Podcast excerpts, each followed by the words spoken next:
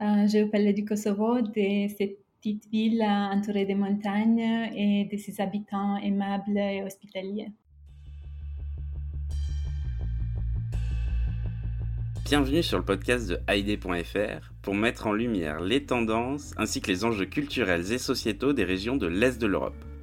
Je m'appelle Thibaut Boudot, je suis le fondateur de Haïdé Créative et je vous invite à voyager avec nous de la Grèce à la Russie en passant par les Balkans et l'Europe centrale. Loin des clichés et stéréotypes que beaucoup s'en font, nous allons casser ce rideau de fer culturel qui sépare encore l'Est et l'Ouest de l'Europe, car nos pays et régions en pleine mutation regorgent d'initiatives positives. Mais avant de commencer notre voyage, répondons à la question que tout le monde se pose. Que veut dire Haïdé? Il s'agit d'un mot emprunté à la Turquie ottomane, très utilisé dans nos pays, qui signifie allons-y. Alors attachez votre ceinture et embarquez avec nous, destination l'Europe de l'Est.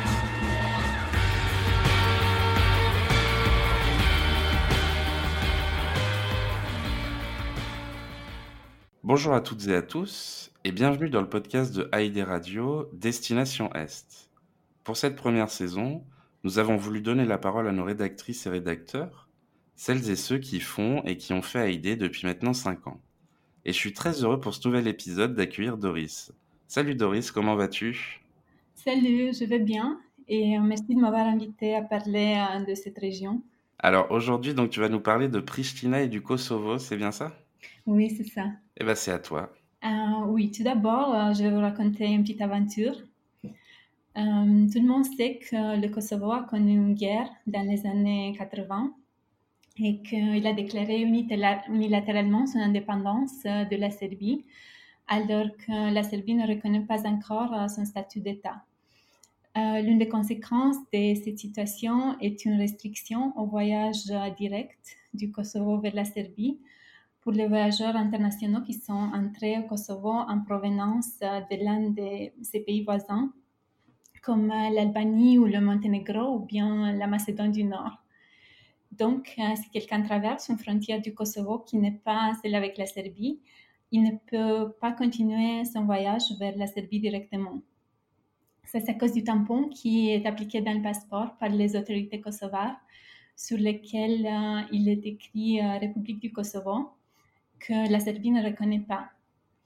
Même si la Serbie considère le Kosovo comme son propre territoire, il y a un contrôle de passeport à la ligne de démarcation entre les deux et le tampon appliqué dans le passeport lors de l'entrée au Kosovo depuis le pays voisin est considéré comme invalide et la continuation du voyage vers la Serbie proprement dite euh, n'est pas autorisée.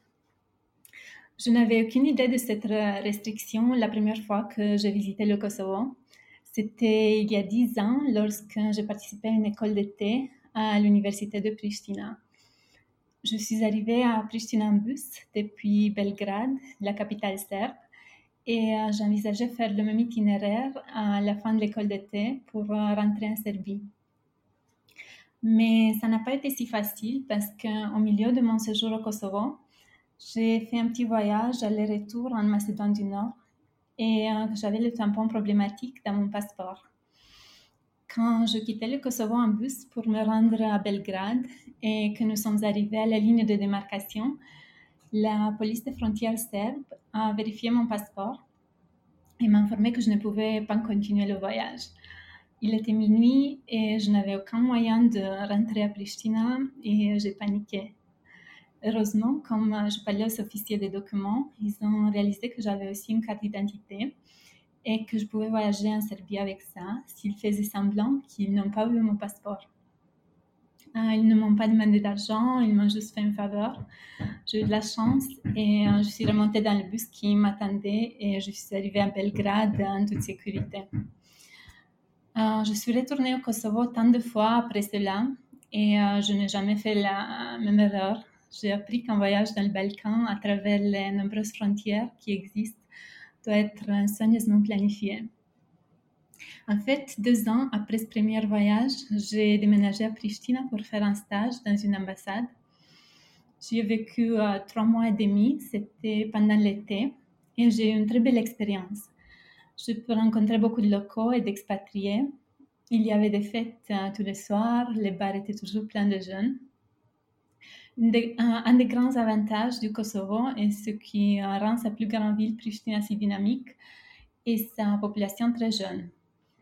Les locaux parlent euh, l'une des deux langues officielles, l'albanais ou le serbe, rarement les deux, mais ils parlent très bien l'anglais. Il y avait à l'époque à Pristina, et il y a encore un peu moins, un grand nombre d'expatriés qui travaillent pour les ONG ou euh, les organisations internationales.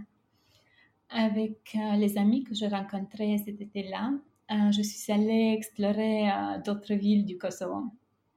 J'ai été surtout impressionnée par euh, Mitrovica, Prizren et Jakova ou Jakovica pour euh, des raisons différentes. Mitrovica m'a impressionnée car c'est l'une des villes divisées d'Europe comme Belfast en Irlande du Nord ou Nicosie en Chypre. Cette division s'est produite pendant la guerre de 99 quand les gens ont déménagé dans l'autre partie de la ville pour fuir leurs voisins et se sont pris les maisons les, maisons uns des autres. Euh, avant cela, les quartiers étaient mixtes, mais maintenant, euh, du côté nord vivent les gens avec une identité ethnique serbe et du côté sud, ceux qui parlent albanais. Les deux côtés de la ville sont séparés par une rivière et le pont sur la rivière est gardé par des soldats armés euh, des forces armées étrangères. Mais ce n'est pas dangereux au contraire, euh, c'est très intéressant de visiter les deux parties de la ville et euh, de parler aux habitants. Ensuite, euh, j'ai eu une très belle expérience en visitant Prizren, la ville principale du sud du Kosovo. Contrairement à d'autres villes, à Prizren, il y a encore beaucoup d'architecture traditionnelle, petites maisons blanches, églises et mosquées en pierre, et une forteresse en ruine qui donne une vue magnifique sur la ville. Et Jakova ou Jakovica est un endroit intéressant aussi.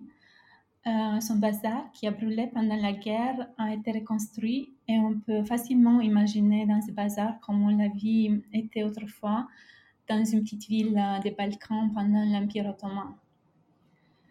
Pour continuer le récit dans l'ordre chronologique, à la fin de ce bel été, j'ai dû quitter Pristina pour continuer mes études mais euh, j'ai vécu encore quelques mois, un an et demi plus tard, pour faire euh, une recherche. J'ai alors rencontré certains de mes meilleurs amis et j'ai commencé à apprendre la langue albanaise, qui est très complexe et que je ne maîtrise toujours pas bien.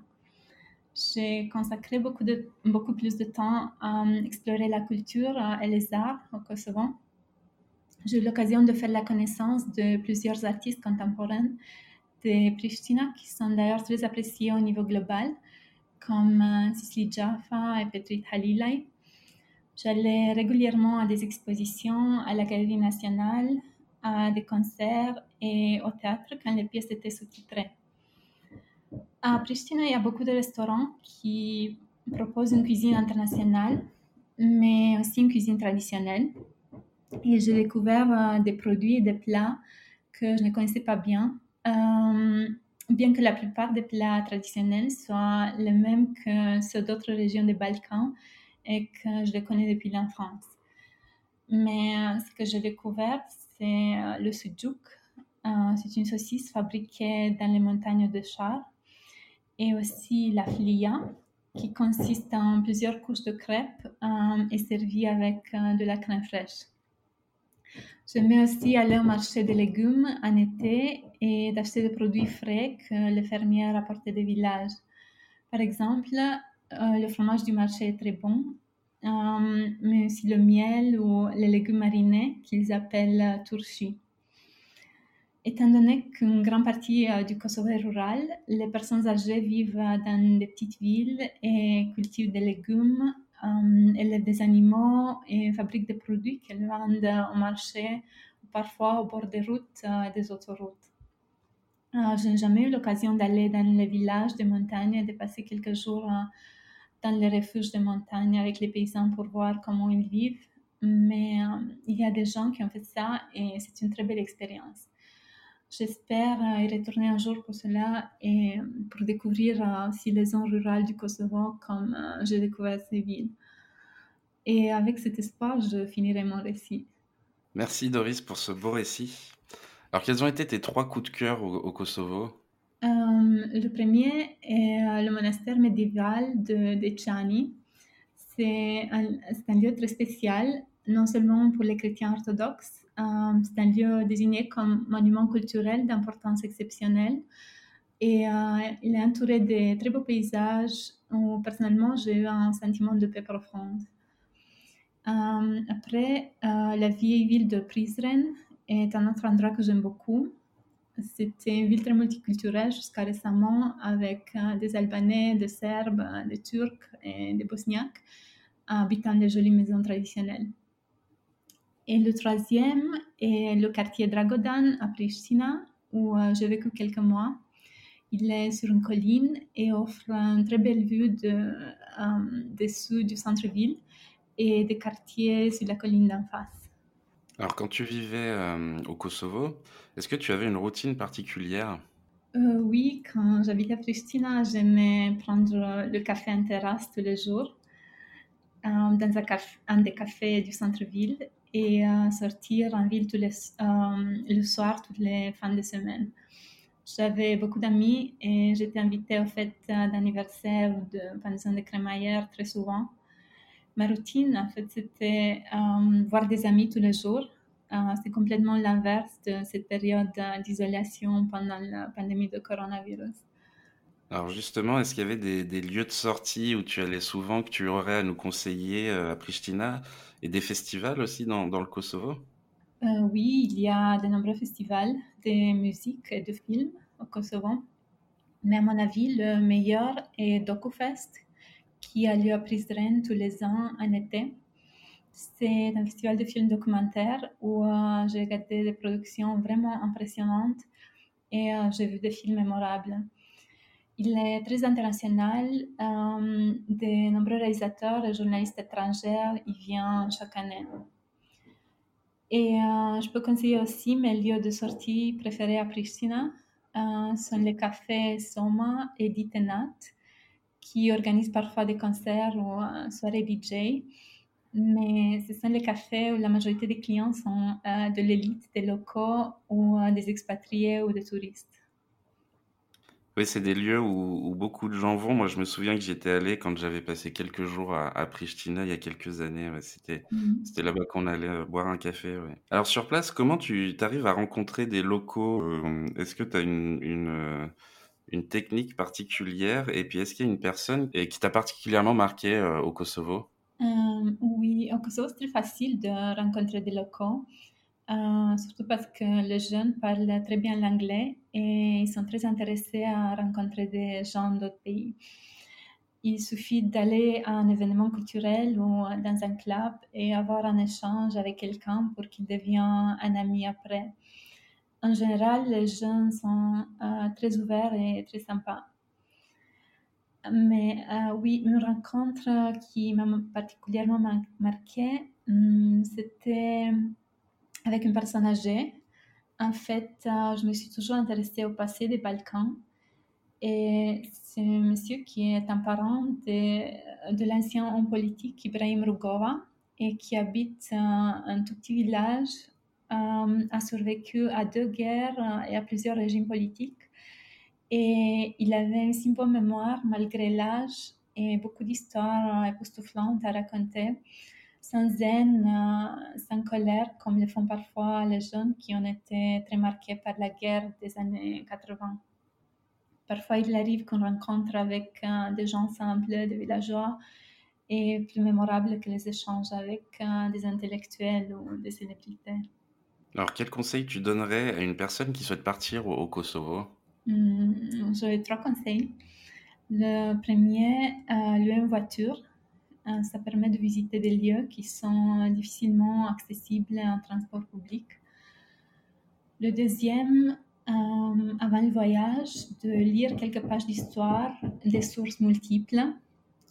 L'histoire des Balkans est assez complexe et difficile à comprendre parfois. Le troisième, euh, ne pas avoir de préjugés, euh, préjugés, oui, et avoir de l'empathie dans leurs interactions avec euh, les locaux. Est-ce que tu as des, des, projets de voyage à l'avenir? On sait qu'en ce moment, c'est un peu compliqué.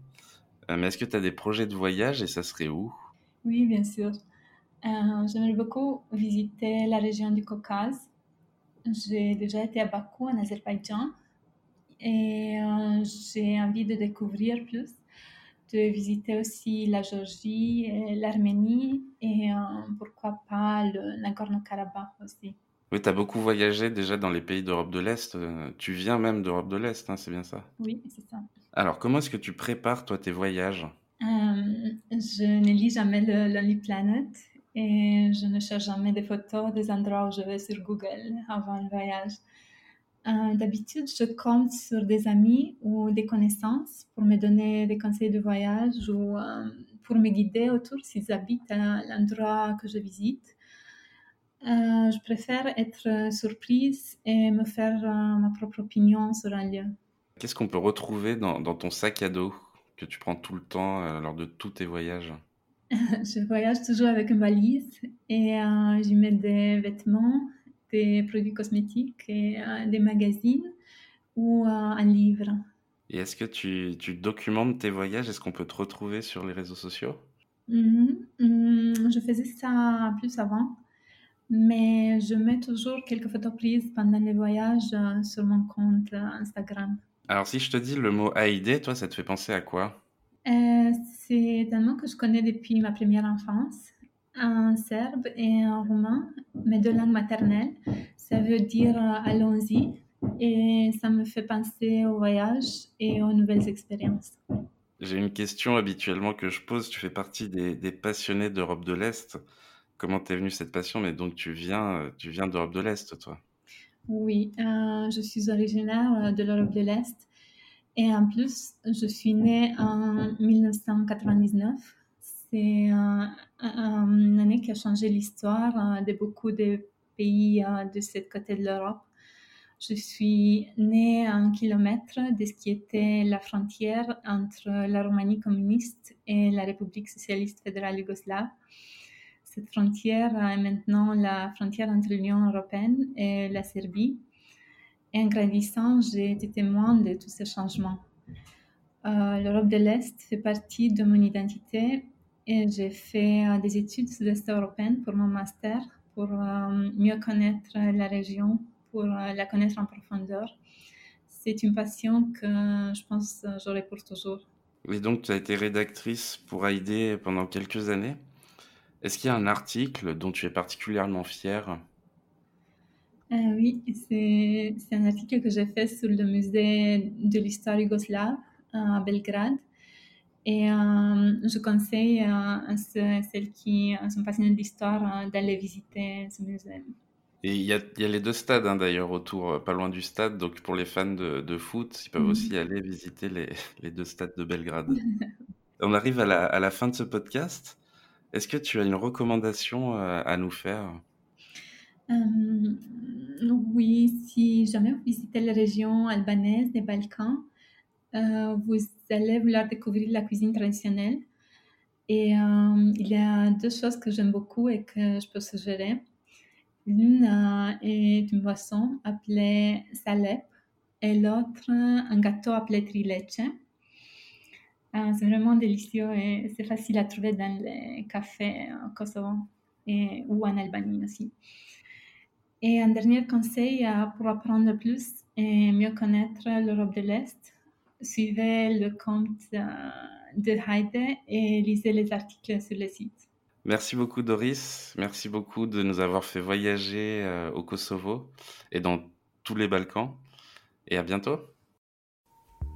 Pour conclure, je souhaite dire un grand merci au groupe slovène Noer de nous avoir gentiment prêté leur musique Colors.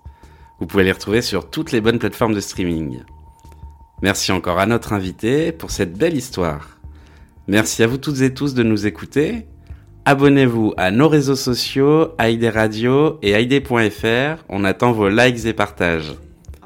En attendant le prochain épisode, n'hésitez pas à réagir à ce podcast en nous donnant vos bons plans. On se retrouve la semaine prochaine. À bientôt.